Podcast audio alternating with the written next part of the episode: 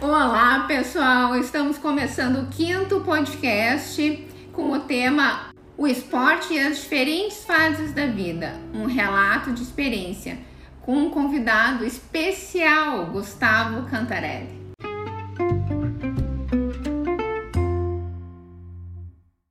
Então, pessoal, vamos começar essa conversa muito boa. Sou Ian, já deu início ao episódio aí. É já- um bate-papo bem divertido, então hoje começando. Gustavo, seja bem-vindo, obrigado pela participação. Eu agradeço o convite, estou muito honrado, muito feliz. Para mim sempre é uma satisfação falar sobre as coisas que eu amo e com certeza vai ser divertido porque tem muita coisa divertida para contar. Show. Coisa bem boa, vamos E tu não lá. gosta de falar, né? Muito, Gustavo. Algumas pessoas acham que é um problema, eu não acho, eu curto pra caramba. Então vamos. Bora lá, porque aqui todo mundo gosta. temos, temos tempo e bastante conteúdo aí pra explorar. Gustavo, conta pra nós um pouquinho do quem tu é e como que o esporte entrou na, na tua vida. É uma pergunta que tem, né? Dá pano pra manga, mas a gente quer muito te escutar. Então vamos lá. Bom, meu nome é Carlos Gustavo Cantarelli, sou natural de Cachoeira do Sul, interior aqui do Rio Grande do Sul. E desde pequeno eu tinha um sonho que era ser atleta profissional de basquete, né? Então, um sonho que na época era um pouco fora do comum, porque eu tenho 45 anos, né? Então, todos os acessos não eram, não eram muito fáceis para nós, né?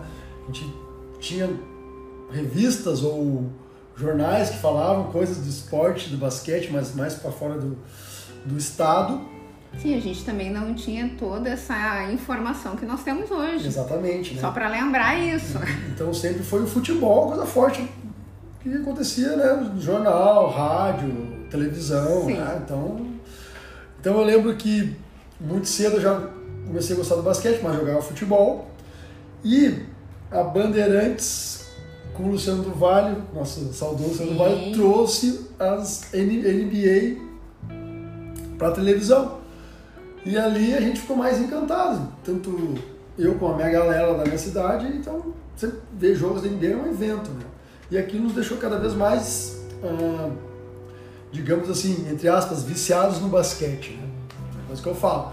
Basquete é um esporte um, um pouco desafiante, né? Mais que os outros no sentido de, de performar. Então, às vezes a pessoa desiste porque não é tão simples, mas quando gosta, nossa senhora, aí É muito fica bom. viciado. Se tiver filho ou filha, vai picar bola dentro de casa, vai começar a só falar de basquete, quer ver jogo de basquete, quer disputar televisão com o pai, que é assim que funciona. Bom, enfim, aí eu decidi desde novo, né, que eu queria ser jogador de basquete, mas o futebol ainda era atrelado muito à minha pessoa, porque eu, eu- eu sempre tive a aptidão esportiva, né, que é muito comum para os grandes atletas, aptidão Sim. aptidão esportiva, então tudo que tu vai performar, praticar, tu se destaca, ou alguns com mais relevância, outros com menos. Mas tu lembra que tu começou bem pequeno? Tipo, Sim, eu- quatro, no basquete eu comecei com 8 anos. Oito. Mas né? tu já jogava antes? Jogava futebol, eu não sabia Futebol. o que era basquete. Meu primo ah, me levou para um treino de basquete e eu não sabia o que era basquete. Eu nunca tinha visto nada. Uhum. Então eu fiquei encantado. Né? E ali começou uma, uma disputa né, mental minha, basquete ou futebol. Aí eu fiquei, não, quer saber, eu vou fazer o que eu quero fazer. Então eu fazia de tudo, eu jogava vôlei, basquete, mas assim, o basquete e futebol que eram meu, meus carros-chefes. Na época mais o futebol, né? Eu fui goleador da cidade, então os times, a galera me chamava em casa, mas o basquete me deu uma, uma coisa de abrangência. Eu comecei a jogar, eu sempre tive a, a facilidade de andar com os caras mais velhos, de ser acei- aceito pelos mais velhos, então eu já, já jogava com os caras mais velhos, então com 10 anos eu já comecei a jogar um estadual de 12. Nossa. E aí comecei a viajar, né? Então o futebol me deixava na minha cidade. Os treinadores iam atrás de mim, aquela coisa toda. Aham. Já jogava com os caras mais velhos. Mas o basquete fez eu viajar pelo interior do Rio Grande do Sul. E ali eu comecei. a- Aí eu- aí foi muito mais abrangente. Aí te pegou. Aí me pegou. Aí me pegou de um jeito. Não só eu, como meu primo e o, o- o grupo de amigos. Então, então a gente jogava basquete e futebol, mas o basquete que fazia nós viajar, confrontar com os, com os guris de todas as cidades. Sim. ah, né? E nisso tu acabou te destacando, então. Sim, né? ah, a gente não lembra, gente, eu lembro que eu era fogo pra caramba, mas aí os técnicos, os amigos falavam, ah, mas tu já destacava, já destacava, mas eu não tenho uma noção exata, assim, que. Eu lembro que eu era aceito, o guri mais novo aceito com os mais velhos, né? Mas eu não lembro de eu me destacando assim absurdamente, mas o pessoal me conta, ó, não, tu já era bom desde pequeno. Eu falei, pô, obrigado. obrigado. Mas a questão mesmo veio uma decisão maior, foi na adolescência, né? Foi quando, de, de Cachoeira do Sul, me convidaram para ir para Santa Maria, me oferecendo bolsa de estudo, aquela coisa toda. E lá, assim, eu, eu tive uma maturidade de atleta. Então, assim, esse papo hoje de, de, de uh, 5am, que é muito né, Uhum. recorrente tá, e bombou, nossa, isso eu já fazia desde aquela época. Eu acordava às 5 da manhã para treinar 5 e meia no ginásio e depois ia para a escola. Ninguém precisou me dar ideia. Eu sabia que eu tinha que fazer algo a mais para chegar onde eu queria, porque, Pra era muito distante. E quando tu falava alguma coisa, eu quero jogar profissionalmente, eu quero ir para São Paulo jogar, as pessoas não te dão esse crédito. É, Raramente alguém vai te dar esse crédito, né? Porque até as pessoas desconheciam isso. Então minha família nunca proibiu, mas falou, "Mas tem que estudar, tem que estudar, tem que estudar. Os meus amigos diziam, cara, mas é difícil, é difícil, é E difícil. foi tranquila essa saída de casa para outra cidade? Como é que foi? Ah, essa parte, Conta um essa parte eu pouquinho. vou te dizer que tu sai de casa, onde tu ganha tudo, né? E tu vira uma pessoa responsável, né? Ou pelo Sim. menos acha que tá responsável. né? Vai morar sozinho, e tu ganha teu, teus pais, né? Meus tios que. Fui criado pelos meus tios, né? Tá, Então eles mandavam dinheiro, eu tinha que regular o dinheiro da semana ou do mês, né? sim. Então, até quando queria ir pra Cachoeira, Santa Maria, na verdade, é 120 quilômetros, é perto, né? Aham. Mas para uma adolescente era longe, sair de casa e tal. Eu ia pro trevo pedir carona pra guardar o dinheiro do ônibus, né? Mas tu conseguia fazer essa gestão financeira, Fazia, tu cara, fazia. dava E conta Isso disso. foi muito legal. E então ali na, na- nessa questão da adolescência, sair de casa, eu me peguei chorando várias vezes, porque tu deixa os teus amigos de infância, né? Então, o que, que o esporte traz pra gente? Um, um amadurecimento antes da maioria dos teus amigos. Porque tu decidiu ser um atleta, ou tu, E isso acontece muito. Sim. sabe? Então, Uhum. pra tu ser um atleta, tu tem que amadurecer. antes. Não tem como, não tem outra história. E renunciar a algumas coisas. né? Sim, e de saber dizer não. Então, ah, as mulheres da minha família começaram a fazer, né, minhas primas, minhas irmãs começaram a fazer 15 anos, eu não estava em nenhuma festa de 15 anos dela. Eu estava em competição. Mesmo as que eu não jogava, mas eu queria estar lá. né? Eu lembro que tem uma festa da minha prima, na qual eu fui criado junto, de 15 anos, toda a minha família, foi um evento. E eu estava num, num Mercosul, de um- uma categoria mais velha que eu meu, não entrava para jogar. Sim. Mas eu queria estar Mas lá. queria eu tá queria experiência jogar contra os Uruguai e contra os Argentinos. Aham. Né? Claro, depois que passa o campeonato, vem a solta da frente e fala, ah, eu não estava junto. Mas eu não esqueço que eu tomei uma decisão, desde cedo, desde novo. Então, assim, eu tive que amadurecer mais novo, eu escolhi amadurecer mais novo, eu renunciei coisas mais novas, né, assim, desde novo. Chorei muito, chorei muito. Foi também quando eu eu consegui me aproximar mais da minha mãe nesse momento, né? Sim. Ela me criou e ela viu o sofrimento que eu tinha de não estar com meus amigos e, e- e- eu tava falando, nós tava conversando antes em off aqui, né? Não tinha celular, né? Sim. Uma ligação era uma coisa muito cara. Sim, era muito né? caro. Domingo, tu olhava lá os, os horários de domingo para ver um valor que era mais baixo, era a ficha. Nem, nem, nem se imaginava. Nem Chamada, se chamada de vídeo, então. Isso aí só no filme De Volta para o Futuro. Ou outros filmes científicos, né? De Os ficção, cringe entenderão. Exatamente. Os filmes de, de ficção. Nossa, E, e Gustavo, assim, tu tomou a decisão ali de querer ser atleta na adolescência ou isso foi um pouquinho antes ali na infância? Tu me contou, pra- contou pra mim pra subir aqui uma questão da carta, como é que foi isso? assim, ah, lembrando de cabeça, eu não conseguia lembrar quando eu tinha tomado essa decisão. Eu lembro que eu tinha sido de novo, né? Mas aí, um- uma vez, numa mudança, uma arrumação de quarto, assim, eu achei um caderno meu da, da quinta série, eu tinha 11 anos. E tinha uma redação minha. Pai, eu fiquei perplexo. Na redação já contava toda a história que, que eu, queria, Isso depois de anos. que eu queria trilhar. É? Uhum. Então eu contava ali o que eu queria fazer. Eu quero fazer isso, isso, isso. Quero pegar a seleção gaúcha, quero ir para São Paulo, quero ser um atleta profissional de basquete. Eu falei, nossa, com 11 anos já falava dessa maneira. E eu tive atitudes para isso. Eu, né, eu, eu, eu falei onde eu queria chegar, então eu botei uma clareza na minha vida. Ó, eu quero ser isso. E já decidi os passos que eu tinha que seguir. E é- essa, é- essa carta, isso que tu escreveu, foi com que idade? 11 anos. 11 anos. E tu encontrou com que idade? Eu encontrei faz pouco. Faz Eu- pouco? Eu, estava casado já, uns 30 e poucos anos. Né? Digo pouco Então, relação... pra tu ver que nem tu conhecia aquele menino de 11 anos. Perfeito, perfeito. Eu lembro que eu, desde cedo eu tinha vontade de jogar basquete. mas que eu não, eu- mas eu não lembro que eu tinha escrito algo Uhum. que eu tinha definido meus passos. Eu fiquei, eu fiquei perplexo, falei, mas são meus passos que eu dei. E o que que tu sentiu assim quando tu Ah, eu emocionei, me emocionei, porque eu, Não, mas isso é de eu emocionar, me né? emocionei, tanto é que daí minha- eu tirei foto do caderno Sim. e nas minhas palestras eu já montava e apresentava. Aham. Os pais, para os atletas, cara, é importante tu definir o que tu quer desde cedo. Se, ainda mais a questão de ser atleta, né? Né? Isso vai uma coisa também, ah, eu acho que o Guto até pode falar um pouco melhor do que eu. É muito do que tu também estava passando, o momento que tu estava passando, aquele sofrimento que tu estava sentindo, né, em relação a tudo que tu que tu estava vivendo. É. Então, de autoconhecimento, imagina uma criança, É. né, mas já tendo a- essas vontades assim ah, ah, de evolução na vida e tudo. É, e não foi um desejo que foi imposto a ti, né? Tu veio mais interno, né? Uma motivação mais intrínseca mesmo, né?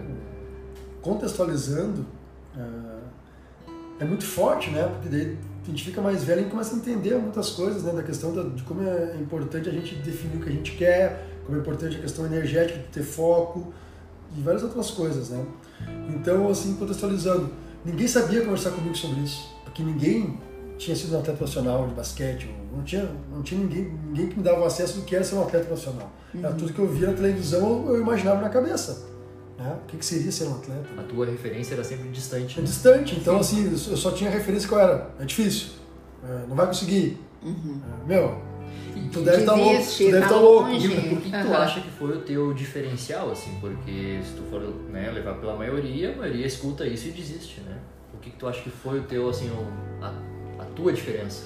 Consegue identificar isso? Com certeza, que é o que eu falo nas minhas palestras pra gurizada, é acreditar no meu sonho. Eu falei, eu não aceitava não viver meu sonho. Eu nunca aceitei não viver meu sonho. Eu falei, nem que eu tenha que morar na rua lá em São Paulo, mas eu vou jogar em São Paulo. Ninguém vai tirar isso de mim. Nem que eu tenha que fugir de casa. Isso eu tinha muito, várias vezes pensei isso na cabeça. Ah, se minha família não, não aceitar, eu vou, vou fugir, né? Vou pegar um. Vou, nem hora de avião na época, vou pegar um ônibus. né? Não Então, tinha plano B, assim. não era- tinha, não, não tinha, eu não aceitava e eu só fui depois que eu acabei meu segundo grau, na época era segundo grau, né, falava, porque a minha família insistiu que eu tinha que estudar, não podia ir antes, né? Então, assim, óbvio que eu tinha uma perda, eu podia ter ido antes, mas também tudo acontece como tem que acontecer. Sim. Eu podia ter ido antes, mas eu falei, não aceitão, tu tem que se formar no segundo grau e tu tem que prestar vestibular, porque se tu for lá e bater e não der certo, tu tem vestibular pelo menos, né? Passei na Santa Maria de Educação Física, minha família fez eu me matricular. Eu falei, não, mas eu não vou cursar. Eu vou ser atleta. Estou definido. Mas aí tirei, tirei a vaga de alguém, ó. Me desculpe. Tirei a vaga de alguém na época eu me matriculei, mas eu já sabia que eu ia jogar lá. E aí acabei indo pro Palmeiras. Né? Com a ajuda de pessoas, né? Sim. Um grande lance é você tu reconhecer que sozinho realmente tu não consegue tudo. Não. Sempre vai ter anjos na tua vida. né? Sempre Pessoas tem que aquelas vão- pessoas que dão as mãos, né? Que... Sempre Mas é, é interessante que quando tu tá firme no teu propósito, tu vai encontrando essas pessoas pelo caminho, né? Sim, perfeito. Isso ali é a chave do sucesso das pessoas, Perfeito. cara. Tu atrai. Né? Depois eu fui ficando mais velho, fui estudando lei de atração, lei de energia, essas coisas todas que eu sou fascinado também, né? Que, que eu digo, eu amo E basquete. que é maravilhoso. É, né? eu amo basquete, também mas a espiritualidade pra mim ela vem desde muito cedo. Então, assim, eu sempre uma pessoa muito sensível também, né? E aí, e aí fugindo um pouco do negócio, eu entrava em conflito da competição e da minha sensibilidade de ser uma pessoa que gostava de agregar. Cara, Abraçar o adversário, Não, né, cara? Não não. vou competir. aí as pessoas diziam, não, tem que ir lá, tem que, vamos pra guerra. Eu, cara, mas que guerra? É um jogo. Que guerra. Não, era o perfil militar na minha época, né? Os treinadores tinham perfil militar ainda. Sim. E não, vamos pra guerra, vamos, vamos jogar, então raça, se mata. E eu tinha aprendido dessa maneira, enfim, era, era, era o acesso que eles tinham também, né? Foi o aprendizado deles. Fala pra nós, então, pro pessoal, um pouquinho de como que era o ambiente do basquete naquela época.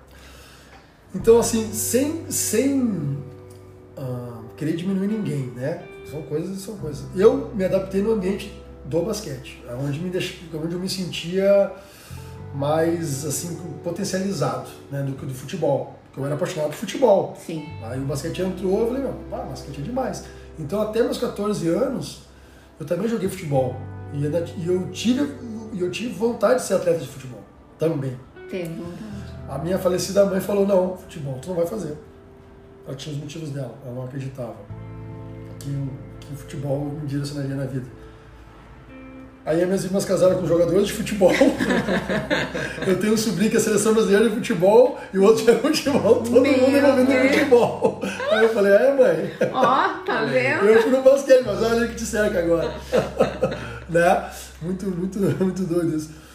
Mas assim, o ambiente do basquete me dava essa riqueza de, de ver jogos da NBA, de, de pensar em ir para os Estados Unidos, aí começa a vir acesso da, da Europa, então tu começa a expandir tua mente, né?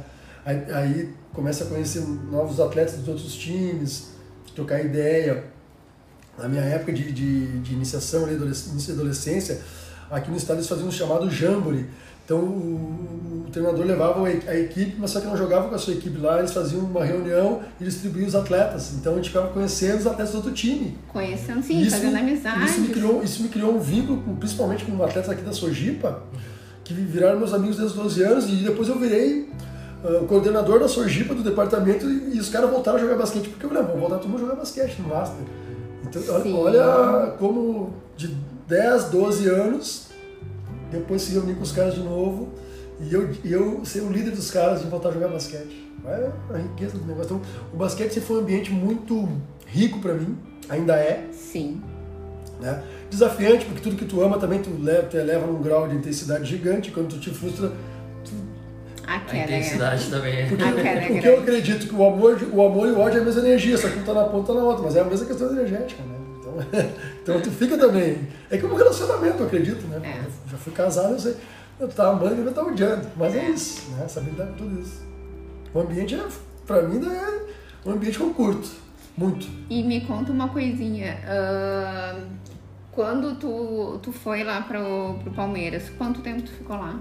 Três anos. Três então, anos. eu cheguei em 90. e- Na verdade, dois anos e poucos, né? Eu cheguei em 94, Uhum. fui pra jogar um. Na época era chamava Juvenil, Com 18? é, Tá. é 18 e 19 a categoria. Só que eu cheguei lá e comecei a performar e já me chamaram pro, pro adulto. Essa experiência é muito legal contar pra vocês. Vamos Então lá. eles me chamaram pro adulto, eu me deu o coração disparou, porque eu já tava no Palmeiras, imagina, eu saí de Santa Maria jogando Palmeiras. Né? Ah, E a época, e a época. A gente pode fazer merchandising aqui, né? Não tem problema. Não, acho que não. pode ir, pode ir. Vai tranquila. É, o, na época era Parmalat, o Palmeiras Parmalat, o Palmeiras, tava- Aham. o Palmeiras, o clube tava com muita grana. Então o futebol era muito forte, era só craques, era 21, esse cara tudo, Roberto Carlos, Zinho, Veloso, uma, uma máquina aquele time.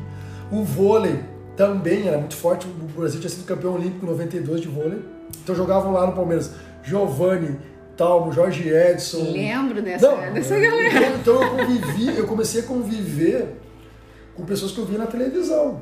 Sim. na sala de musculação, de trocar ideia, de cumprimentar, eu ficava fascinado. Falei, meu, Sim, então, imagina. o dia que eu troquei, o Giovanni falou, vamos- revezar o agachamento. Eu falei, cara, eu tô revezando o agachamento Sim, do Giovanni. como assim? que isso, meu? Não, é, na hora tu fica quietinho, mas por dentro tá emocionado, né? E no basquete foi assim, então os caras me convidaram para treinar no adulto, eu fiquei impactado. E entrou no vestiário o Pipoca, que na época era, era o pivô da seleção, um cara que eu admirava, e já me comentou, e aí, Gauchinho, pá, fiquei, eu tô com Pipoca. Aí entrou um americano, um Patterson, ah, pá, eu falei, os caras estão me tratando de igual para igual, os caras estão perguntando de onde eu era, os caras estão perguntando quem eu sou. Mano, eu emocionado. Aí chegou na quadra, meu, comecei a tremer que nem vara verde. né? Por quê?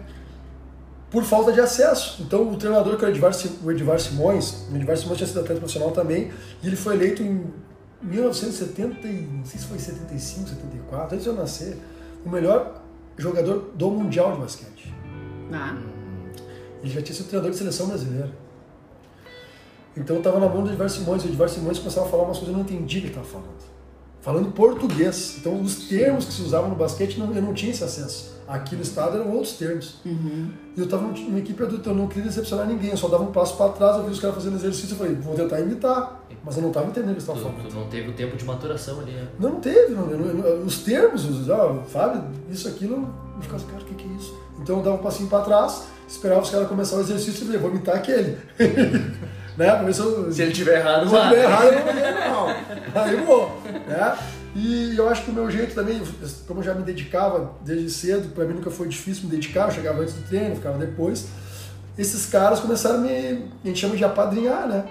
dar conselho, falar. Então, assim, aí tu começa a receber as informações e tu começa assim, né, ficar grande. Ah, agora tô, tô indo, pô, o Pipoca me falou isso, o Patterson me falou isso, o Vanderlei, que era um cara na época também muito conhecido. Uhum. Então, o Palmeiras para norte era muito forte na época, no basquete Sim. também. Sim. Então, ali começou a se abrir um mundo para mim. Eu falei, pá. Só que teve um lance muito, muito doido, que foi minha primeira frustração. Que daí tudo aconteceu, aconteceu comigo. Então, eu já estava no adulto, estava no juvenil, seleção paulista, já estavam os caras me convocando uma brasileira. E eu falei, ah, mas eu tô triste, não. A partir de agora, o que, que, que, que tem mais? Porque ah, me cansei, num- numa estafa emocional gigante, porque eu não paro de treinar. Eu não paro de treinar. Eu treino três vezes por semana, três vezes por dia, desculpa, todos os dias da semana. E o dia que é domingo, coisa que não tem treino, eu vou lá pro clube e ainda treino. E eu tava sem a questão social. Sim. Uma pessoa do interior. E lá tu tava morando sozinho? Não, daí eu, fui, eu fui- eu fui morar no, que eles chamavam. ah, como é que eles chamavam? Tipo complexo, assim. É, eu morava galera Uhum, junto, mas tem um nome, eu esqueci agora, me desculpa. Uma república? É uma república, mas era outro, outro termo que eles usavam. Mas era, era república, era sentido de Tá. república. É. Chamavam de alojamento, mas era uma casa. aham. Era uma casa. Aí morei com os caras do vôlei, do basquete. E era uma gurizada, né? Então morei com baiano, morei com carioca, morei com paulista, morei. Porque até em São Paulo é muito grande a cidade, né? Sim. São Paulo é gigante, né? Então os caras que moravam muito longe também moravam ali, na República. E era do lado do, do- do Palmeiras ali, né? Do lado. Pra facilitar a nossa vida, então já chegava e já ia treinar. Sim. Então eu morei, na época, nesse primeiro ano foram oito caras, era eu mais sete. Foi bem legal, assim. Então nós morávamos em, em beliche. E nós não tínhamos acesso a nenhuma informação de nutrição nem nada, né? Não tinha nada. Sim, aí tu já te deparou, né, com um baque aí No baque? Aí eu vivia com fome. Vivia com fome. E Porque a- não tinha a suia lá. não tinha suíra, né? Não tinha uma suíra, já toda especialista no negócio. Mas mesmo que tivesse, vocês não escutariam. Não, né? é, exatamente, Época, como é que era? É, como é que contou é? um pouquinho sobre isso pra nós. Né? exatamente assim. Então, como que acontecia o nosso pensamento? Nós tínhamos que performar. Então, assim, tudo que nos tirasse ou desse receio de nós estar na quadra performando legal, a gente não fazia. Isso era uma visão de atleta profissional. Então, nós teríamos que acreditar em muito na pessoa. E, nós, e queira ou não queira, a gente tinha preconceitos. Por que essa pessoa está falando comigo? Né? Eu quero informação, eu quero um- alguém dando. Porque se eu, não, se eu entrar na quadra e não performar, o meu treinador.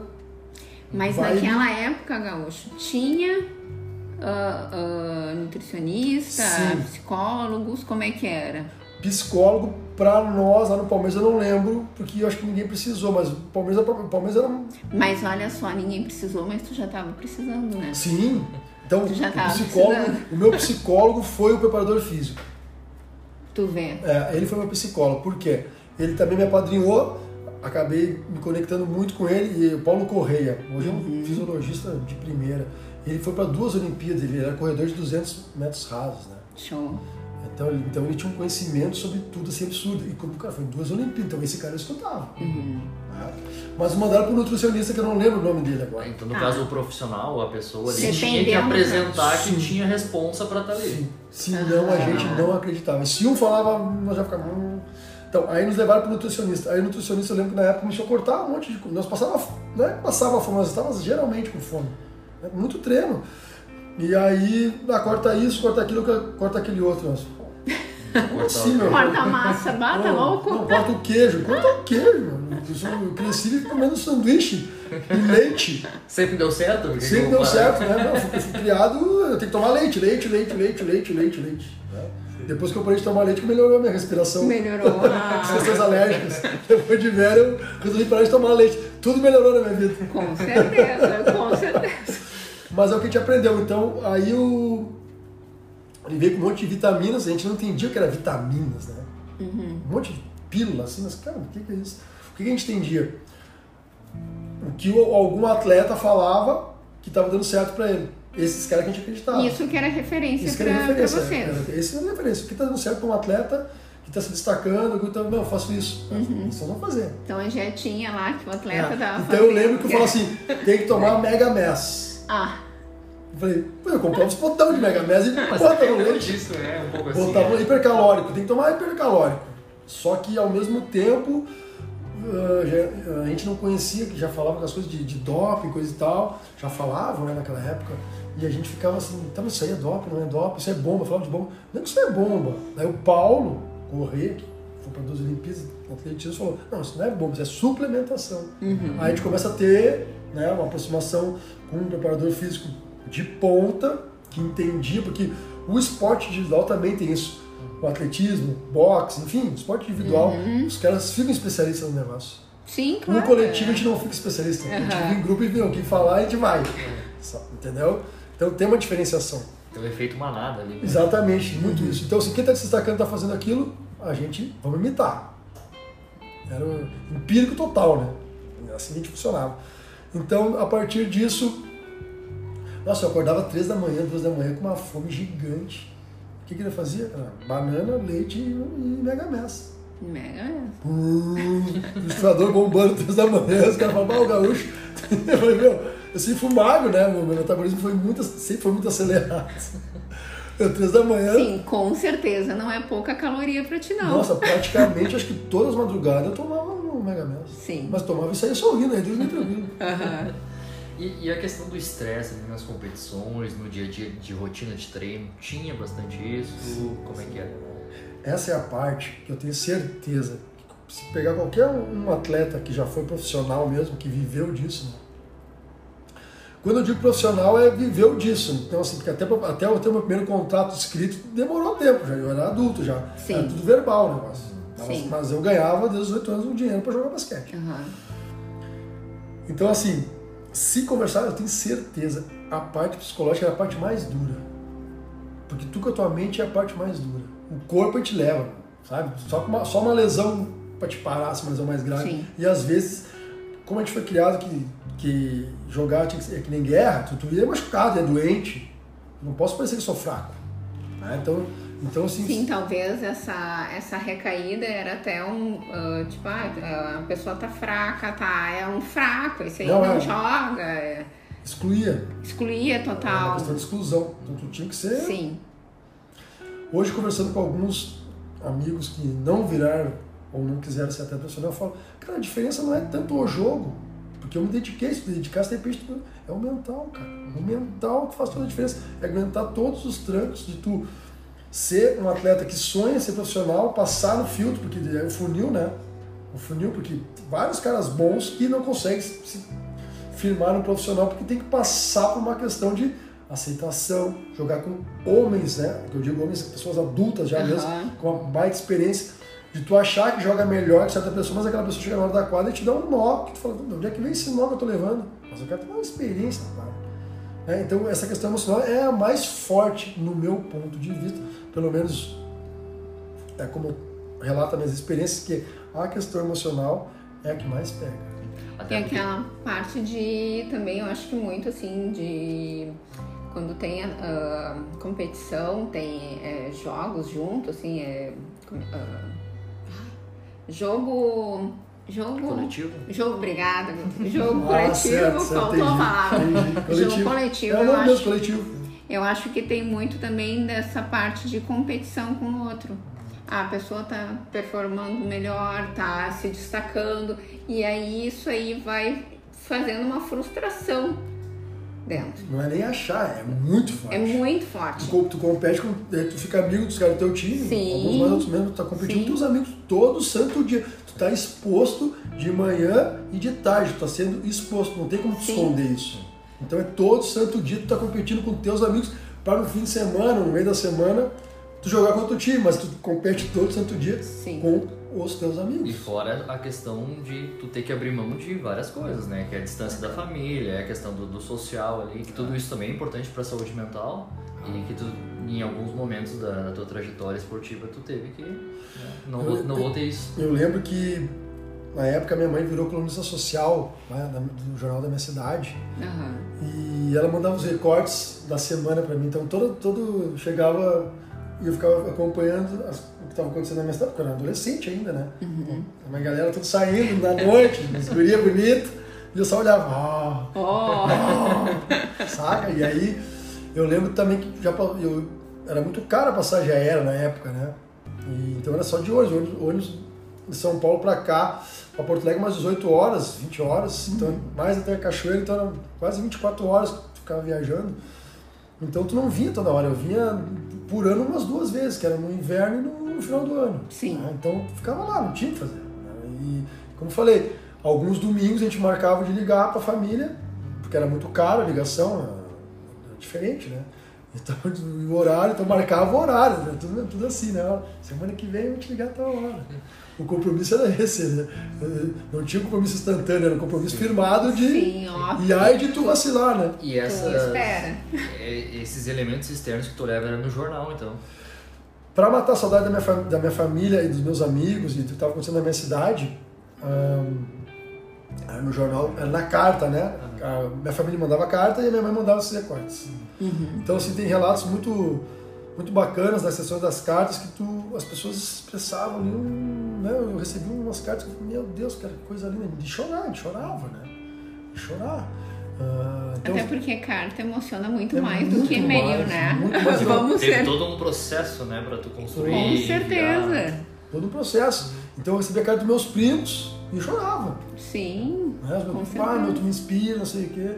E eu, cara, meus primos mais velhos, que são os caras que eu, né, meus ídolos e nesses momentos assim que tu teve, uh, teve alguma, uh, algum momento de fraqueza, de tu pensar, pô, o que que eu tô fazendo aqui? De dúvida. Uh, de dúvida, ou realmente, tipo, tu tava muito é, convencido do que tu queria e isso aí nem passava na tua cabeça? Diariamente não passava, mas ah. quando eu ficava doente passava. Ah, quando ficava doente. E aí eu tive algumas intoxicações tive um overtraining, tá. né? E aí tu não tem o amparo, que é o seguinte, é o carinho. Sim. Tu tá amparado, ele vai ter um amigo ou outro, mas tu não tem o um carinho. Tu não tem mais o carinho, não tem ninguém passando a mão tipo, Ah, meu, como é que tu tá? Tá melhor? Ah, é, sabe? isso aí. E, e, aí eu. Tchau. E aí eu não, eu não esqueço uh, que teve. Nossa, aí eu pensava mesmo, cara, o que eu tô fazendo? Será que é isso mesmo? Sabe? Uh, eu lembro que eu tava com uma intoxicação alimentar assim, ó. Ah, intoxicação alimentar assim, é. É. gigante de, de eu tremer, quase desmaiar. E, se, e, pegou no fim de semana, onde o clube estava meio parado. Então eu fui lá no, na questão do departamento médico do Palmeiras e, e os caras falaram: ah, não tem médico hoje. E, me direcionaram para um hospital, que agora não vou lembrar qual que eu fui. Eu peguei um ônibus. Sim. Não tinha Uber na época, né? E o táxi era muito caro, então nós vamos no ônibus. Cheguei é uma, lá. É uma outra história que a gente é, tá aqui também. É, né? Uma outra história. Aí cheguei de ônibus lá, Cheguei lá e entrei numa depressão, porque eu peguei uma baita de uma fila para ser atendido e passando mal, passando mal, passando mal, passando mal. Não sabia, mas né, eu estava todo, não regulava mais o estômago, uma coisa absurda. Quando eu cheguei lá, a consulta foi de 5 minutos, minha já me direcionou lá para um lugar e fiquei tomando soro na veia e um monte de gente sofrendo do meu lado. E eu olhava, peraí, isso é vida? isso é a vida que eu escolhi? Né? Será que eu quero isso para mim? Que é um momento de fraqueza, onde a tua energia está um pico lá embaixo, e aí começam os pensamentos que vão te colocar em dúvida sempre, né? Passado aquilo, me fortaleci de novo, mas depois eu tive um overtraining que eu falei, que foi um excesso de, de treinamento. Sim. Eu queria performar, queria estar nas seleções, queria se destacar. E provavelmente e não conseguia dormir. Sim, mas eu não conseguia dormir. Não dormia. Não conseguia dormir. E aí meu preparador de física, o Paulo Corrêa, que eu falo de novo, Sim. esse cara foi um cara muito importante para mim, falou, cara, tem que fazer isso e não, dava certo. Não dava certo. Aí nós fomos pro modo roots. Ele falou, toma duas latinhas de cerveja. não fala pra ninguém, toma duas latinhas de cerveja. Vamos, Aí eu tomei e deu uma, deu uma dormidinha. Deu uma relaxada boa. Agora, agora a gente corta. Essa parte a gente corta do episódio. É. Não, mas a, é- a Nutri vai começar a prescrever mas cerveja. Mas ele falava um monte de coisa e não dava certo, não conseguia dormir. E aí cada vez que eu acordava, eu umas olheiras e comecei a ter dor nas canelas. E eu não, não arremessava mais direito, eu não marcava melhor. Então, a minha performance foi. Sim, foi baixo. Foi do topo ao chão. E aí o que acontece? E eu tava tendo um baita no sucesso, tava vindo de seleções e coisa e tal, assim, de São Paulo, de, de time adulto. E aí tu começa a não performar mais no teu time. Então, assim, tu, tu se destacou, tu saiu dali, voltou e sabe? E, e o overtraining é muito louco, porque mesmo que tu aumente a tua intensidade de treino, Tem mesmo assim o teu rendimento vai lá embaixo. Tem- Né? Tu pode tentar continuar na mesma. A tua reação é, fica lenta, o teu emocional fica totalmente Uhum. abalado e tu te cobra, te cobra, te cobra e tu só, só afunda. Só embaixo. Só afunda. E E a pausa? provavelmente a tua alimentação também Exatamente, não era, não. né? Fica tudo, Com certeza fica não tudo era abalado, 100%. Fica tudo então, abalado. E tu emagre... Eu emagreci pra caramba, já, já tinha Sim. um negócio, metabolismo muito acelerado, então se eu Sim. comecei alguma coisinha já emagrecia. Sim. E a importância do acompanhamento mental hoje, nesse sentido, é muito por isso, né? Porque daí tu não. Tu previne esse overtraining, ou se caso o atleta entre, né? Tu consegue ah, intervir lá no início, né? Faz toda a diferença. Mas isso é bem característico, eh, característico de atleta, né, gente? Porque. De autocobrança, né? Exato, é a cobrança, eles sempre querem performar mais, ah, eu posso mais, eu tenho força, eu tenho disposição e eles querem sempre mais, mas eles às vezes não sabem o limite, e aí a gente tem que É é uma puxar questão de dosagem, né? Assim como tem momentos que tu vai ter que ir lá e instigar o cara, não, vamos lá, vamos, Sim. vamos tu consegue mais mesmo, né? A gente estava sempre no limite, porque, como eu falei, era uma questão ainda, uma cultura militar, né? Uma pra guerra, tu tem que no limite. e. Mas jogar. hoje, né? Hoje a gente não trabalha assim, né? Não, Hoje por isso, não por, é por assim isso que a o gente esporte como um trabalha. todo, o Sim. esporte como um todo hoje, no mundo, Sim. né? Não é vê- 100% o tempo todo. E, Mudou, mas- né? e tu vê que todo mundo está performando de uma maneira muito uma maestria nas performances. né? Então É. tu olha hoje os ícones do esporte, não, são realmente pessoas que fazem a coisa ser bonita, né? Sim. Tanto no basquete, futebol, vôlei, ah, skate, jiu-jitsu, judô, hoje tu faz, ah, os caras têm uma performance que encanta os olhos, né? Sim. Então, e aí esse é outro ponto do esporte, é um entrete- entretenimento, né? É. É um entretenimento para as pessoas que estão vendo. Com e ao mesmo tempo é uma, uma- é uma questão que. ah, Isso é uma questão da. da- Agora falando de história da humanidade, que os caras falam que os gladiadores e tudo mais, né? Ah, emocionava as pessoas e. É um espetáculo, né? É um espetáculo. Espetáculo. né? Então o atleta não deixa de ser isso um pouco, Sim. né? E também foi a forma dos caras criarem a paz, né? Onde os países estão ali para competir para não ter guerra, digamos assim, né? Sim. Então é é lindo ao mesmo tempo. O esporte sempre foi um instrumento, né? É lindo ao mesmo tempo que vê as Olimpíadas e, e é um momento de, de congressamento. E para quem, é- e quem é esportista, estar no meio disso é uma vivência assim. Eu, eu não tive a oportunidade de Olimpíada, mas assim, tive oportunidade de jogos abertos, coisas que é parecido, né? Sim. Emoção menor. Sim. Mas aquilo ali te, te- te deixa assim num nível de, de emocional e uma felicidade gigante. Você está convivendo com pessoas e aí tu, troca, tu conhece pessoas novas e as histórias também parecidas, né? A felicidade é, é imensa. Nossa. Realização profissional, tudo. Pessoal, o papo tá muito bom. Eu tô adorando estar aqui, né, conversando. Mas a gente vai ter a segunda parte com o Gustavo. Gustavo, muito obrigada por esse momento e a gente segue pro próximo. É, é como no basquete, é vamos o segundo tempo. Segundo tempo, segundo tempo Semana que vem, quem quiser saber mais da história do Gustavo, é só nos acompanhar. Isso aí. Um beijão, pessoal. Até mais. Beijo.